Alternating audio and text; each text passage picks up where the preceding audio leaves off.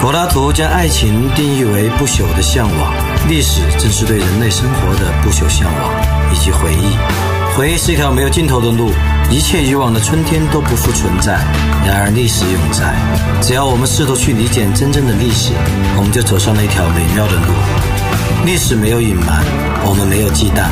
史无忌惮。宋世男主讲，考拉 FM 出品，你们的倾听价值连城。卡拉 FM 的朋友，大家好，欢迎收听本期《食物鸡蛋》，我是你们的老朋友宋世南。今天我们来聊一聊最近的一个热门话题，那就是孙杨获得银牌之后的一场小小的风波。就在前天，八月六日，在里约奥运会男子四百米自由泳比赛中，澳大利亚选手霍顿以三分四十一秒的成绩夺冠。而在比赛结束后呢，他避开了跟亚军中国选手孙杨握手。而且呢，还对媒体说：“我不想去尊重一个嗑药的骗子。”暗指呢，孙杨在两年前被查出服用兴奋剂的事情。孙杨的回应呢是：“每一位能够来到奥运会的选手都应该得到尊重。”不过说这句话的时候，孙杨本人可能忘了自己在两年前的仁川亚运会的赛后采访上公开就声称日本国歌很难听，结果也引起日本选手和日本国民的强烈反弹。这一次呢，关于霍顿羞辱孙杨。国内的小粉红们可不干了，他们在社交网络上铺天盖地的像蝗虫一样的涌出来，对霍顿口诛笔伐。我看到蛮多微博，有些呢还很阿 Q 的找了很多霍顿的照片，PS 在每张照片上面都圈出霍顿的脑袋，拿红笔圈一个 loser，好像你把霍顿用漫画加个 loser，他真的变 loser 了。这让我们想起文革中哪个反动派的名字在报纸上面曾经出现过，后面呢在报刊上面或者书籍上面，他把反动派拿个红框框圈着，或者拿红笔打一。个叉叉，而现在小粉红们呢，用 PS 技术在霍顿的脸上不断的勾出 loser 这个东西，让我想起当年的这种 精神胜利法。这些铺天盖地的口水呢，我并不认为对霍顿本人有造成什么实质性的影响，因为如果口水都可以淹死人的话，估计霍顿和他的祖国澳大利亚都已经早就全部挂掉了。但是口水有用吗？当然呢，国内的小粉红们现在也越来越升级，他们不但要在国内的社交网络上，比如微信啊、微博上面，纷纷的出来痛斥霍顿、捍卫孙杨，还有不少人呢，声称要组织用各种语种，从英语、法语、德语到日语、韩语、太平洋土著语，哈哈哈这些语种呢，在国际社交网络，比如说 Facebook 等上面去继续痛批霍顿，让全世界人民都知道霍顿是一个杂碎。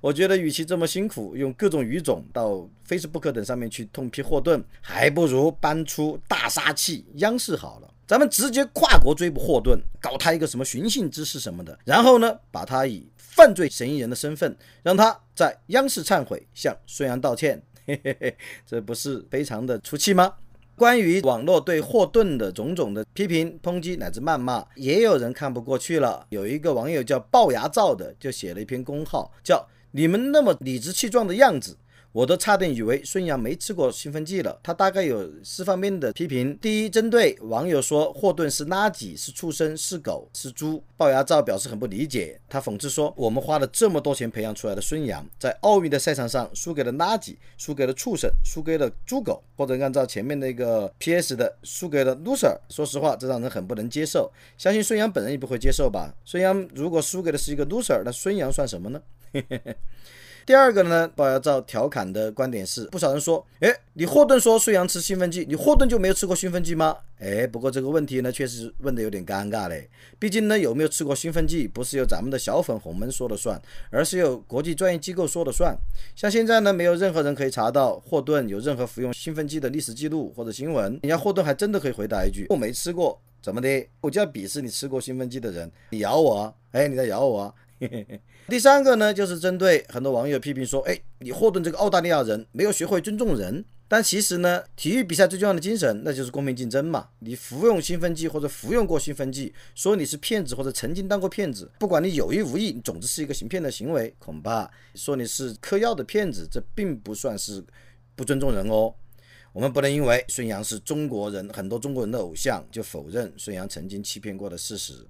就是说孙杨要赢得更多人尊重，可能还不能仅仅靠他的人鱼线，靠他高大英俊的外表，还得靠自己能让别人佩服的言论和行动，能够体现公平竞争、体现正当的向上的体育精神的这样的言行举止，那才能够获得尊重。还有第四种观点是，网友认为孙杨现在已经没有吃兴奋剂了，凭什么还要说？对这一点呢，龅牙炸有一个有趣的回应，他说：“你看。”孙杨是没吃兴奋剂了，为什么要说？可当年是谁在喊演员文章这种出轨的渣男应该永远封杀？足球运动员秦升这种下黑脚的垃圾就该终身禁赛？现在怎么变成两套标准了呢？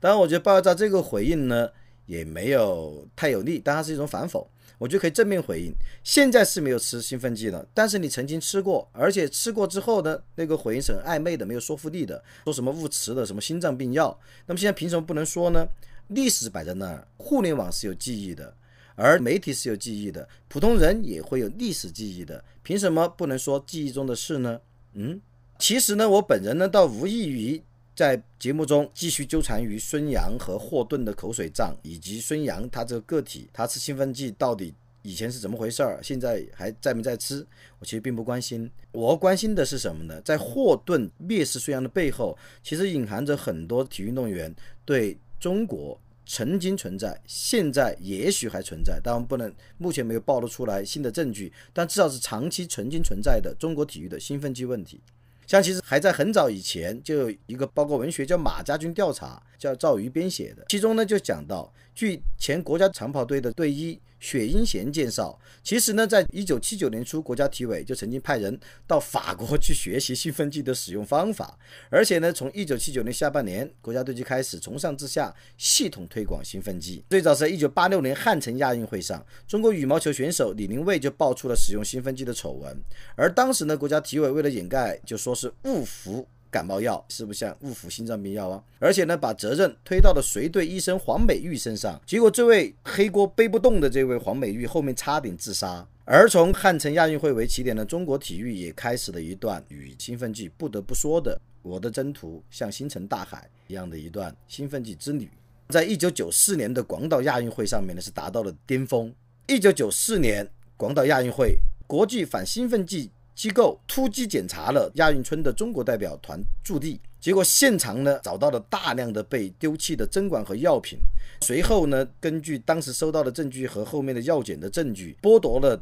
多达十一名中国选手的金牌，其中游泳的选手被剥夺的金牌就占了整整七块。而当时的外媒呢，也把广岛亚运会上中国代表团的兴奋剂事件称作是体育史上最龌龊的造假。九四年之后呢？兴奋剂的阴影并没有远离中国体育，比如说在一九九八年澳大利亚的游泳世锦赛上，中国选手袁媛和教练进入澳方海关时就被查出携带了一种激素，而被海关拦截后呢，运动员袁媛当时是夺路而逃，当时很多记者后面追，哎，停下来，停下来！这个新闻爆出来之后呢，在国际上造成了极为恶劣的影响，就你带着违规药品在海关就被查出来去参加世锦赛，也是游泳。然后在一九九零年之后，至少有超过四十多名，甚至是高达五十名中国游泳运动员先后被查出使用兴奋剂，这个数量是同时期其他国家和地区游泳运动员使用兴奋剂人数总数的三倍左右。就我们使用兴奋剂的总量，那也是世界第一的。于是呢，在很长一段时间内，中国游泳队已经成为了兴奋剂的代名词。当然，现在呢，近年来呢又稍微好一些。近年来至少没有相对比较新的案例、比较震撼的案例，中国游泳队与兴奋剂的这个关联。但在很长一段时间内，世界范围内一说到中国游泳队，你们想到啊，兴奋剂。甚至有评论者说，中国体育所有的运动队里，游泳队在兴奋剂上是名声最差、劣迹最多的，根本没有公信力和话语权可言。那么，我们如果把孙杨被霍顿鄙视放在这样一个大背景下面，可能。会有更深一层次的理解。其实呢，我们前面觉得比较早的了，很多人以为好像在两千年游泳队就没有问题了，其实不是这样的。比如说在零八年北京奥运会前夕，泳坛的名将欧阳鲲鹏也倒在了兴奋剂上。因为零八年奥运会是在北京举行的，为了体现比赛的严肃性，没有做太多的辩解，欧阳鲲鹏被终身禁赛，他的教练也被永久取消了教练员的资格。而二零一一年呢，曾经大红大紫的游泳运动员。国家队员林哲涛也卷入了兴奋剂丑闻，被国际泳联禁赛处罚。当时林志涛献出这个兴奋剂丑闻，他自己的辩解是什么？也听起来也很好笑。他说是吃的超市里买的火腿肠和午餐肉，哈哈哈哈吃火腿肠、午餐肉就导致超标。当然我们现在也不能够完全说这个就一定是假话，因为中国的很多食品啊。各种添加太可怕了，咱们中国老百姓就是试验上这个最大群体的小白鼠，试验吃各种各样的激素，激素倒不最可怕的，还吃很多毒药。那么孙杨呢？他是二零一四年深陷兴奋剂丑闻，当时官方公布的理由呢，孙杨我们前面说了，是因为心脏问题服药，但结果国外媒体的广泛质疑，因为孙杨从来没有就有心脏问题而进行过比赛的备案，突然来一个心脏问题这个理由。大家都比较不能接受，也许呢，他们当时没法再去找啊 误服火腿肠这样的借口，就说是误服了心脏病药。不过后面呢，经过种种安排，孙杨虽然被禁赛一年，但是呢，他仍然在今年一六年走上了里约的奥运舞台。而可能这个新闻留给世界体坛运动员也好，或者教练也好，或者评论员也好，太深的印象，所以呢，人们对孙杨从当年最开始他打破世界纪录的尊敬推崇，到现在呢不无鄙夷。其实一四年兴奋剂事件是非常关键的。但有些人就认为，哎，按理说，如果是要查兴奋剂的话，应该是如果我们的。国家啊，因为我们这个举国之力嘛，我上一期已经讲我们举国体制，而中国的游泳队呢，长期是封闭集训的，真要抓兴奋剂工作反兴奋剂的话，其实是很难自己违规去吃的。而相对来说，欧美的选手很多都是个人去聘请教练，个人训练，后面才入选，那在临时组建国家队什么的，他们是比较自由的，相对来讲，他们更容易接触到违禁药物，也更容易吃。而中国选手反而不那么容易。如果你国家是反兴奋剂的话。可惜呢，那么就有人认为，在国家的举国体制下，其实使用兴奋剂已经是一个公开的秘密。比如说，世界游泳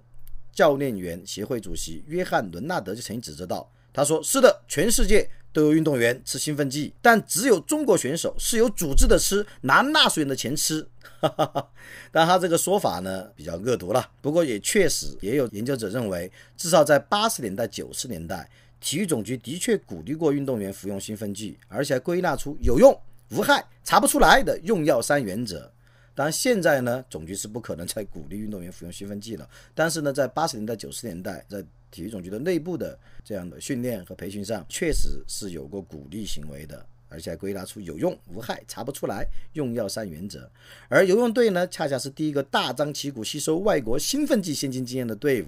而且早在八六年就聘请一位东德的用药大师担任教练。哈哈哈哈不过呢，随着中国体育的近年来的逐渐的市场化，不说完全市场化嘛，可以说逐渐的市场化或者正常化，然后呢，也慢慢的更加的公开啊公平，那么兴奋剂的丑闻呢，好像是在减少。但是我们今天要讲的是，就是在世界范围内，人们一说到中国的这运动员，尤其是比如游泳运动员等等，他们真的会条件反射想到兴奋剂。而我们呢，也确实在很长一段时间内，确实有不少运动员服用过兴奋剂，有些被查出来，有些暂时没被查出来。而这一个呢，确实也授人以柄，而人家这个画饼呢，是确凿存在的。脑洞接着再开一开呢，我们不要再讨论兴奋剂了，基本上这个问题讲的差不多了。脑洞再大开一下，我就看到有网友在那比，哎，比较。毛泽东和孙杨的游速，那么我在想，如果孙杨吃兴奋剂，会不会游得过毛泽东？因为根据我们的官媒报道，毛泽东畅游长江时候的游的速度是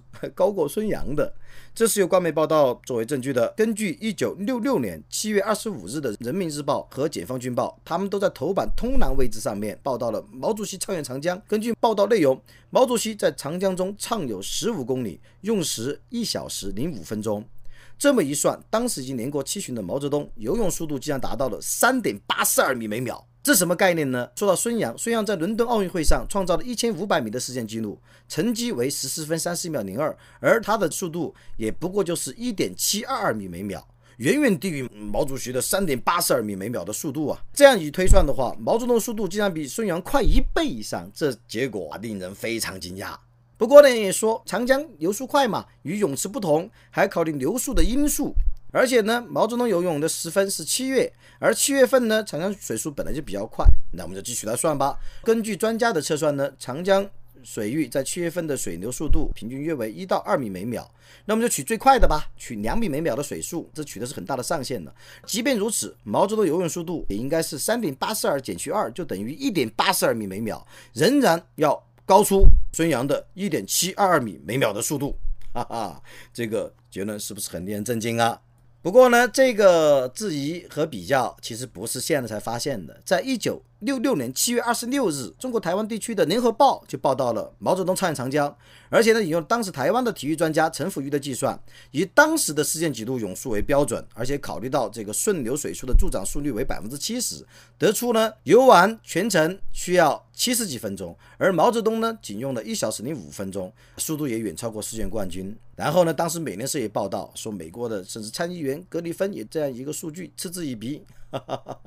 认为中国的官媒在那个时代不但猛产多少万斤放卫星，连一个国家主席他游多快也要放卫星呢。当然呢。我觉得外媒的这个评判，它未必是正确的，说不定毛泽东就有那么牛呢啊，说不定他天生神力，天赋异禀。以前我们在音频里面讲过，毛泽东思想都可以指导杀猪，毛泽东思想还可以治愈神经病，这都是新华社、人民日报报道过的。毛泽东思想可以指导杀猪，毛泽东思想可以治愈神经病。那么呢，毛泽东本人脑袋里面都是装着他自己的思想，他用自己的毛泽东思想来指导自己游泳，那也有可能哎秒杀孙杨。所以呢，我觉得以后呢，我们更文明的，如果是我们想要用中国特色的方式，更文明的去在比赛上获得呃压倒性的成绩，与其服兴奋剂啊，不如服毛泽东思想。因为毛泽东思想你绝对查不出来的，也不违规，查出来也不违规啊。毛泽东思想没有说是一种违禁的药品，对吧？那么孙杨啊，或者是游泳队的其他人，如果我们用十年、二十年时间啊，用毛泽东思想的武装自己，没准。还真可以再创新高，可以傲视群雄，而他们呢，也再不能拿兴奋剂来给我们说事儿了。说不定他们都跟着去买